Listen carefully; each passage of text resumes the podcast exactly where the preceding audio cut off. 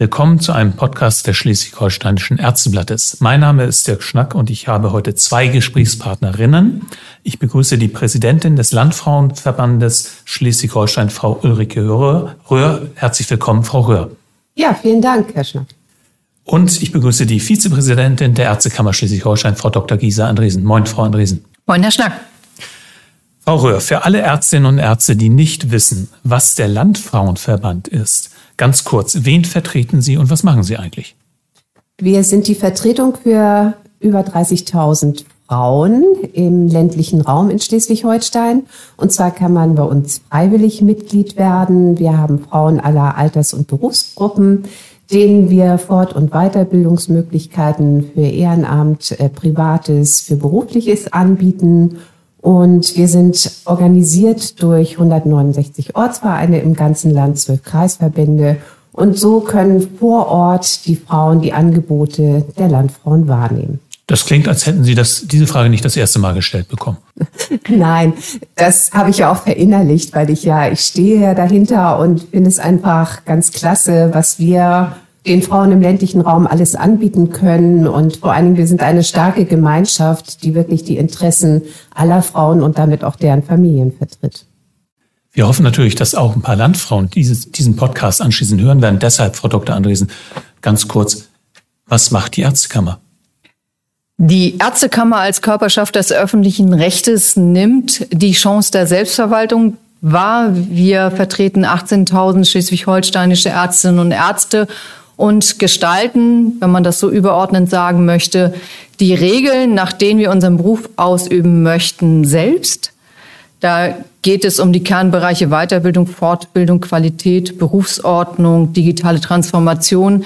Unser ganz, ganz, ganz großes Thema, und das werden auch die Landfrauen zu schätzen wissen, ist die Weiterbildung, also der Weg nach dem Studium zum Facharzt. Wir bestimmen selbst, welche Kompetenzen man erwerben muss auf dem Weg zum Facharzt. Und wir bestimmen auch oder legen fest, wer Weiterbildungsbefugter werden darf. Wir kontrollieren die ordnungsgemäß stattfindende Weiterbildung und wir nehmen am Ende der Weiterbildung auch die Facharztprüfung ab. Also wir sorgen dafür, dass Facharzt drin ist, wo Facharzt draufsteht. Das ist ein ganz großer Bereich. Die ganzen anderen kann ich hier, glaube ich, jetzt nicht aufzählen. So, und warum stehen wir hier heute gemeinsam in einem Raum der Ärztekammer Schleswig-Holstein, also Ärztekammer und Landfrauenverband Schleswig-Holstein? Was haben die gemeinsam? Frau Röhr, welche Schnittmengen fallen Ihnen denn da als erstes ein? Da fällt äh, mir als erstes ein unsere große Kooperation, unsere gelungene Kooperation, die wir bereits seit 2006 mit der Ärztekammer haben. Denn wir veranstalten ungefähr vom Landfrauenverband aus alle zwei Jahre eine Aktion zu Gesundheitsthemen, zu Gesundheitskampagnen unterschiedlicher Themen. Und dieser arbeiten wir zusammen mit der Ärztekammer. Begonnen hat das Ganze 2006 bereits. Damals hatten wir gesunde Knochen ein Leben lang. Und dort ging es um Osteoporose. Und das war der Einstieg, der dann zu vielen weiteren Gesundheitsaktionen geführt hat. Das war eine ganze Menge Aktionen, aber äh, es gibt auch andere gemeinsame Themen, die beide Organisationen umtreiben. Und eines dieser Themen, das ist die medizinische Versorgung auf dem Land. Frau Röhr, wo kneift es da? Ja, medizinische Versorgung auf dem Land ist natürlich unser Thema, weil wir Mitglieder haben eben in allen ländlichen Regionen Schleswig-Holsteins. Dazu muss man sagen, dass die Versorgung nicht überall kneift, dass es große Unterschiede gibt. Das liegt natürlich daran, dass es in den Regionen unterschiedliche Altersstrukturen gibt, der demografische Wandel anders greift, ähm, dass dort auch die Bevölkerungsdichte unterschiedlich ist und dass zum Teil Ärztemangel oder ärztliche Versorgung nah erreichbar auf dem Lande ein Thema in bestimmten Regionen ist. Welche Regionen fallen Ihnen da besonders ein in Schleswig-Holstein? Das wäre zum Beispiel Nordfriesland oder Dithmarschen zum Beispiel. Frau Dr. Andresen, wie kann die Ärztekammer da helfen? Die Ärztekammer kann natürlich erstmal zuhören und Bedarfe ermitteln, Wünsche ermitteln, zum Beispiel in diesem Format. Die Ärztekammer spricht mit den äh, zukünftigen Kolleginnen und Kollegen und ermittelt auch dort, wie diese Generation sich den Arbeitsplatz der Zukunft vorstellt und weiß zum Beispiel, dass man gerne im Team arbeitet, dass man angestellt arbeitet, arbeiten möchte, dass man familiengerechte Arbeitszeiten haben möchte. Und wir wissen auch, dass man äh, nur lieben kann, was man schon mal kennengelernt hat. Wir möchten keinen Zwang ausüben. Wir möchten niemanden zwingen, aufs Land zu gehen. Wir sind gegen die Landarztquote. Wir unterstützen aber Formulaturen zum Beispiel im allgemeinen medizinischen Bereich. Wir bringen abgebungswillige und niederlassungswillige Ärztinnen und Ärzte zusammen im Existenzgründer, am Existenzgründertag. Da unterstützen wir, wir unterstützen durch den Telerucksack zum Beispiel, den die nicht ärztliche Fachangestellte mitnimmt zu Hausbesuchen. Das Und Sie haben so auch schon unterstützt durch diese Kampagne, als Sie zum Beispiel zum Thema Digitalisierung aufgeklärt haben. Äh, eine Kampagne, die von den Landfrauen sehr gut angenommen worden ist. Frau Röhr, ähm, was bedeutet Digitalisierung auf dem Land? Welche Bedenken bestehen da noch? Ja, da gibt es Vor- und Nachteile natürlich. Ähm, wir sind ganz froh, dass wir die Kampagne, Gesundheitskampagne zu Telemedizin 2017 durchführen konnten, maßgeblich unterstützt von Dr. Bartmann, der ja ein ganz großes Herz für Telemedizin hat. Und ähm, wir konnten da eben viele Vorträge zu diesem Thema durchführen. Es ist so, dass wir selber vorher Bedenken hatten, kommt diese Gesundheitsaktion bei unseren Frauen an? Ist das schon ein Thema? Damals ahnten wir ja noch nicht, dass durch die Pandemie dieses Thema unheimlich an Fahrt aufnehmen wird. Aber Bedenken sind bei unseren Frauen gewesen, zum Beispiel, ähm, kann ich das überhaupt? Kann ich ähm, mit diesen digitalen Endgeräten umgehen? Dann, was kosten die? Welche Kosten kommen auf mich zu? Welche technischen Möglichkeiten brauche ich? Ist der Datentransfer überhaupt sicher? Oder sehe ich meinen Hausarzt, meine Hausärztin überhaupt noch in echt?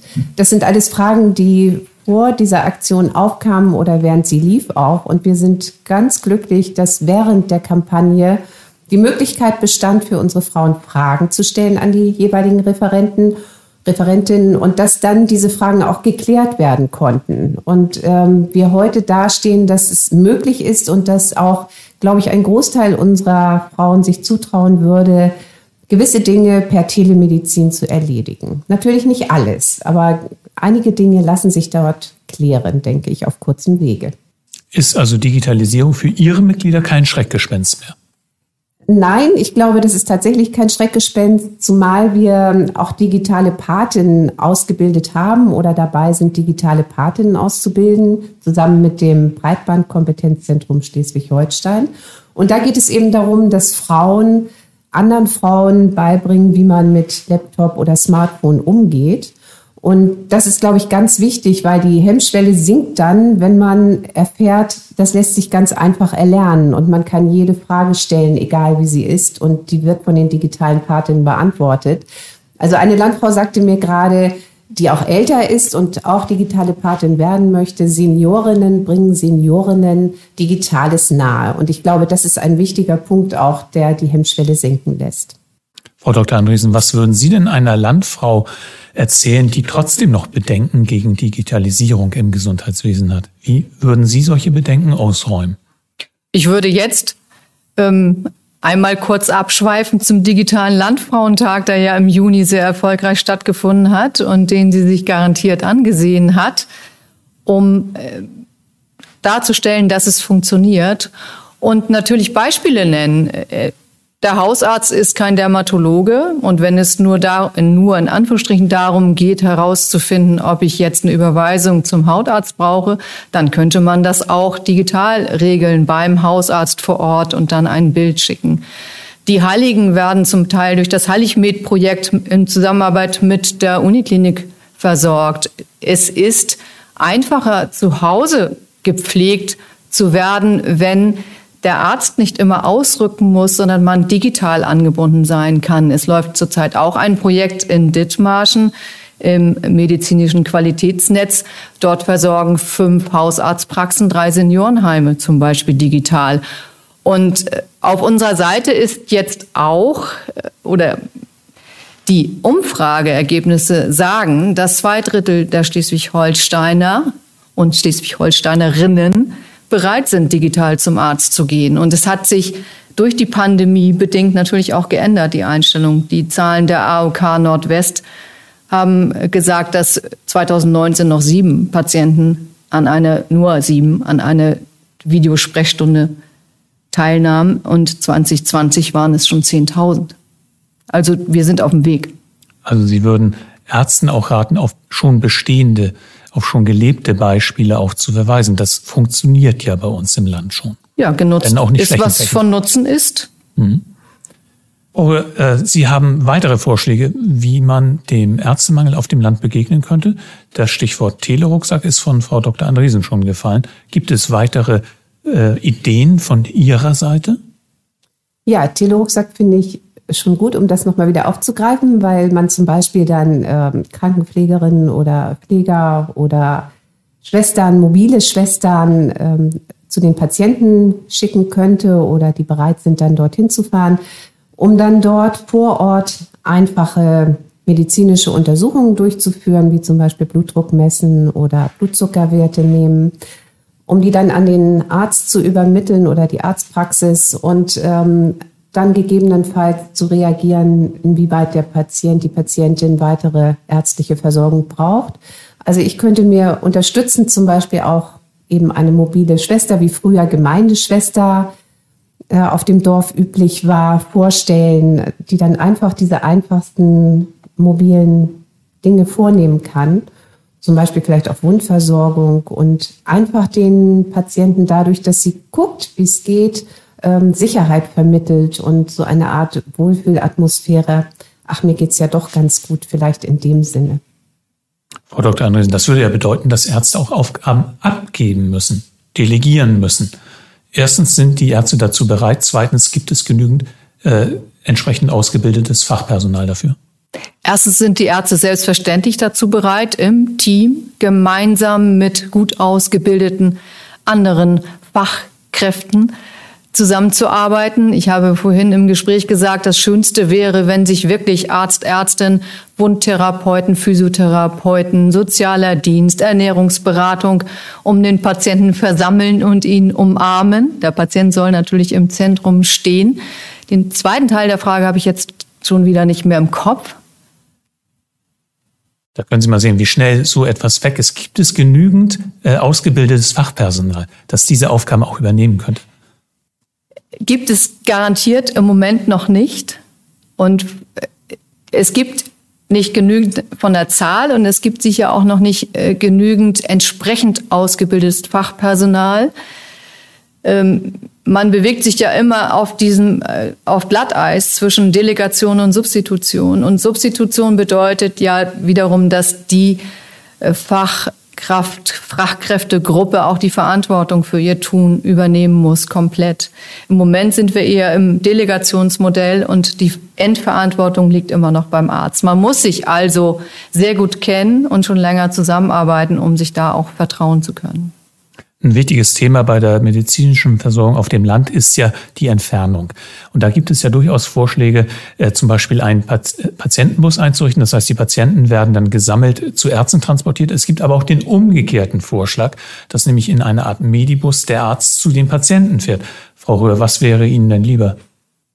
Beides sind Modelle, die möglich sind. Man muss, glaube ich, sehr vielschichtig denken, weil ja die Patienten auch ganz unterschiedlich sind. Es gibt ja die, die gar nicht mehr mobil sind, die teilweise noch mobil sind oder noch gefahren werden können. Es gibt ja große Unterschiede dort.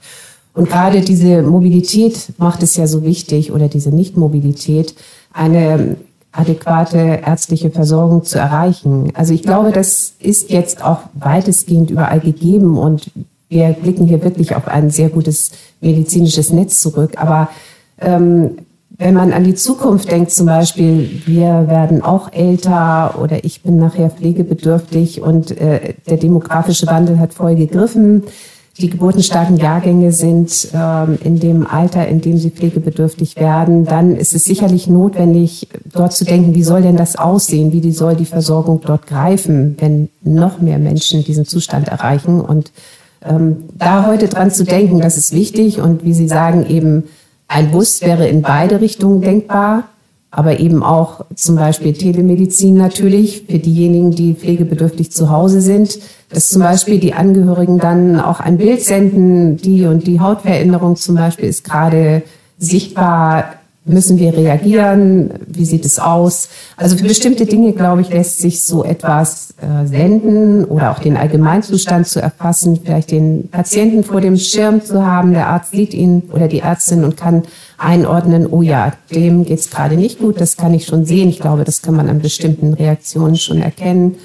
Ähm, dort muss vielleicht mal mehr nachgesorgt werden oder gesorgt werden. Das sind sicher alles Möglichkeiten, eben die Gemeindeschwester oder die, die mobile Schwester mit dem Telerucksack und vielleicht auch Gesundheitszentren, wie Frau Andresen auch schon ansprach, die dann ganz viel vereinen, so dass man nicht von vielen Punkten fahren muss. Denn diese Entfernung des Fahren im ländlichen Raum, das macht ja vieles auch kompliziert. Auch gerade für Angehörige ist es sehr zeitintensiv und logistisch oft schwer zu lösen. Manchmal müssen aber Arzt und Patient zusammenkommen, an welchem Ort auch immer am liebsten in der Praxis. Äh, Frau Andresen, wie sollen die zusammenkommen? Wer soll fahren, Arzt oder Patient? Das muss man, wie Frau Röhr schon sagt, pragmatisch lösen. Ich denke, in, in bestimmten, in, in ernsten Fällen muss natürlich der Patient zum Arzt kommen. Je nachdem, wenn er transportfähig ist. Sonst gibt es ja auch noch die Rettungsmittel. Bei chronisch kranken Patienten kann man sicher auch den Weg der digitalen, der Fernbehandlung wählen. Da kennt man sich ja schon.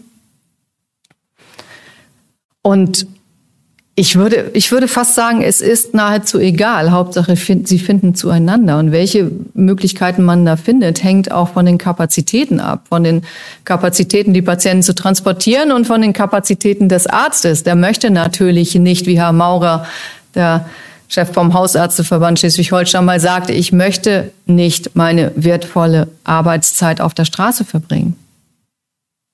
In der Medizin gibt es ja schon seit Jahren den Trend, dass mehr Frauen als Männer den Arztberuf ergreifen. Frau Röhr, ist diese Entwicklung auf dem Land auch schon zu spüren und äh, was bedeutet das denn für die Landbevölkerung eigentlich? Also beides ist natürlich toll. Es ist ähm, ganz klar, äh, wenn Ärztinnen vermehrt diesen Beruf ergreifen, ist es ja, den haben sie ja ergriffen, es wunderbar ähm, es ist egal, wer kommt, Hauptsache die ärztliche Versorgung ist gesichert. Das spielt keine Rolle, wer es tut. Aber vielleicht ist es so, dass Frauen manchmal noch mehr zuhören bei Frauen, sage ich jetzt mal, oder anders hinhören, wenn Frauen berichten, was sie für Probleme haben. Vielleicht, weil sie es manchmal mehr nachempfinden können, aber vielleicht ist das auch zu pauschal gegriffen. Äh, natürlich können Männer genauso gut zuhören. Aber ich glaube schon, dass Frauen vielleicht manchmal mehr ein Gefühl dafür haben, was andere Frauen bewegt in dem Moment, weil es ja doch einen Unterschied zwischen, ich sage jetzt mal in Anführungsstrichen, Frauen und Männergesundheit gibt. Frau Andresen, was verändert diese zunehmende Zahl an Ärztinnen in der Versorgung? Ich hätte jetzt fast gesagt, es braucht Druck auf. Nein, es gibt, es, es birgt die Chance für die äh, Weiterbilder, für die Krankenhäuser, für die Arbeitgeber und auch für die Politiker äh, sich zu entwickeln, also den Arbeitsplatz so zu entwickeln, dass er der jungen Generation entgegenkommt. Und ich würde das jetzt nicht nur auf Frauen beziehen. Ich äh, beobachte das bei Männern oder bei meinen jungen Kollegen genauso. Der Arbeitsplatz wird nicht mehr danach ausgesucht, gesucht, kann ich hier ganz viel verdienen. Es geht um die drei großen F, um Zeit für Familie, Freunde, Freizeit. Es geht darum, sich zu qualifizieren, sich qualifizieren zu können. Es geht um strukturierte Weiterbildung. Ich möchte mir keine Gedanken machen müssen, ob Elternzeit, die zwischengeschoben wird, mich an, an der Weiterbildung hindert. Und diese allzeit bereite Schar junger männlicher Ärzte, die in den letzten Jahrzehnten den Arbeitgebern zur Verfügung stand, die gibt es so nicht mehr. Männer können auch Teilzeit und Elternzeit, das können beide und das sollen sie auch beide.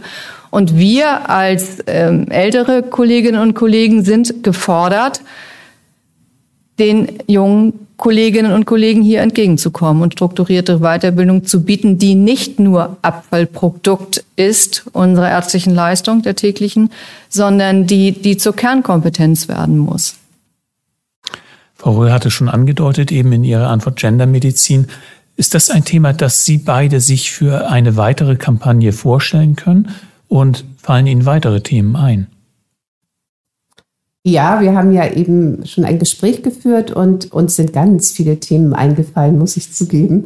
Eine ganze Bandbreite, da fällt es ja schwer auszuwählen. Äh, wir haben bislang auf die Ärztekammer auch vertraut bei der Auswahl unserer Gesundheitskampagnen. Wir hatten natürlich Ideen, aber die Ärztekammer Frau Andresen ähm, ist natürlich viel näher dran an gesundheitlichen, medizinischen Dingen, die jetzt im Vordergrund stehen. Aber auf jeden Fall ist Gendermedizin oder ich nenne es jetzt mal Frauengesundheit, sage ich so, ähm, ein Thema, weil es vielleicht noch zu wenig Beachtung findet, auch bei Frauen selber. Und andere Themen, das haben wir eben schon erarbeitet, wären zum Beispiel Pflegebedürftigkeit, äh, wie geht der zu Pflegende, die Pflegenden damit um. Und äh, wir hatten auch das Thema Sterbehilfe oder ähm, wie das Ende des Lebens gestaltet werden soll. Patientenverfügung fiel auf und ähm, alle Emotionen, die damit verbunden sind, äh, wenn jemand sehr schwer krank ist oder behandelt werden muss. Also es ist ein ganz weites Feld, was wir eben aufgestoßen haben. Und ich glaube, wir haben viele Themen, die wir noch an, äh, ausführen können. An Themen mangelt es also nicht, Frau Dr. Andresen. Äh, wie kann eine Kammer all das bespielen? Also äh, wenn ich höre, dass Ihnen eben so viele Themen eingefallen sind, das ist ja, äh, muss ja auch alles vermittelt werden vor Ort. Frau Röhr hat gesagt, 169 Ortsvereine, glaube ich. Die müssen natürlich nicht alle besucht werden, hoffe ich, aber das bedeutet viel Zeit auf der Straße und vor Ort zu sein. Ja, was wir aber ja sehr gerne tun. Wir sind ja auch gerne aufsuchende Kammer. Das ist ja der Fachausdruck dafür. Würden es ja auch gerne im Kammerkontext tun. Corona kam dazwischen. Und wir sind selbstverständlich auch im kommenden Jahr, da beginnt ja dann das neue Projekt. Das Thema müssen wir, wie gesagt, noch finden, dabei zu unterstützen. Sie sind ja selbst Landfrau, also Mitglied. Sie haben gesagt, Sie sind Karteileiche, aber Sie wissen, äh, was Landfrauenverband äh, macht. Was haben Sie heute trotzdem noch von Frau Röhr gelernt über den Landfrauenverband? Äh, dass es auch dort einen ähm, Generationenwandel gibt, einen demografischen Wandel, dass sich die Zusammensetzung des Landfrauen, der Landfrauenvereine und des Landfrauenverbandes natürlich auch geändert hat, dass, wenn ich richtig zugehört habe, noch zehn Prozent der Mitglieder aus dem landwirtschaftlichen Bereich kommen, dass es auch Landfrauenverbände, Vereine gibt in Städten. Das wusste ich zum Beispiel auch noch nicht. Und dass sich äh, der Landfrauenverein, Verband auf die Mitglieder einstellt und immer wieder neue aktuelle Themen offensichtlich bearbeitet. Frau Röhr, das müssen Sie äh, unseren Hörern auch nochmal sagen. Der Landfrauenverein oder Ortsverein in Kiel, wie viele Mitglieder hat er denn eigentlich? Ich gebe zu, dass ich es nicht weiß genau. Aber ähm, ich weiß, dass ich bin demnächst dort eingeladen zur Mitgliederversammlung und freue mich schon darauf. Dann werde ich sehr mehr darüber erfahren. Wir haben, wie gesagt, 169 Ortsvereine und es, jeder ist anders strukturiert in einer anderen Gegend und ähm, die Mitglieder dort haben ganz viel Selbstbestimmungsmöglichkeiten, können an den Themen mitarbeiten, wenn sie mögen, können einfach dabei sein, wenn sie mögen. Es gibt eine ganze Bandbreite, dort mitzuarbeiten oder einfach auch dabei zu sein. Und was werden Sie Ihren Mitgliedern sagen? Was, äh, welche Berührungspunkte haben Sie mit der Ärztekammer? Was haben Sie heute mitgenommen? Das, was ich eigentlich schon immer wusste, dass es eine starke Ärztekammer ist, mit äh, hervorragenden Menschen an der Spitze. Und wir sind wirklich, freuen uns sehr, dass wir so gut mit Dr. Bartmann, Dr. Leffmann, Dr. Andresen, Dr. Hermann zusammen gearbeitet haben oder jetzt zusammenarbeiten aktuell. Und dass dort diese Offenheit herrscht ähm, unseren Themen gegenüber, denn wir bringen ja die medizinischen Gedanken unserer Frauen oder Sorgen mit hierher und ähm, es ist einfach eine große Offenheit, die ich erfahren habe hier und eine große Bereitschaft zuzuhören und dann daran auch weiterzudenken, was können wir gemeinsam denn tun, um die ärztliche Versorgung in bestimmten Gebieten, es ist ja nicht in allen gleich, ganz unterschiedlich, so gut und zukunftsfähig aufzustellen, dass es für die Menschen gut ist in der Region. Dann sage ich vielen Dank, dass Sie nach Bad Segeberg gekommen sind und vielen Dank an Sie beide für die Teilnahme an diesem Podcast. Sehr gerne. Gern, danke. Das war ein Podcast des Schleswig-Holsteinischen Ärzteblattes. Vielen Dank fürs Zuhören. Bis zum nächsten Mal.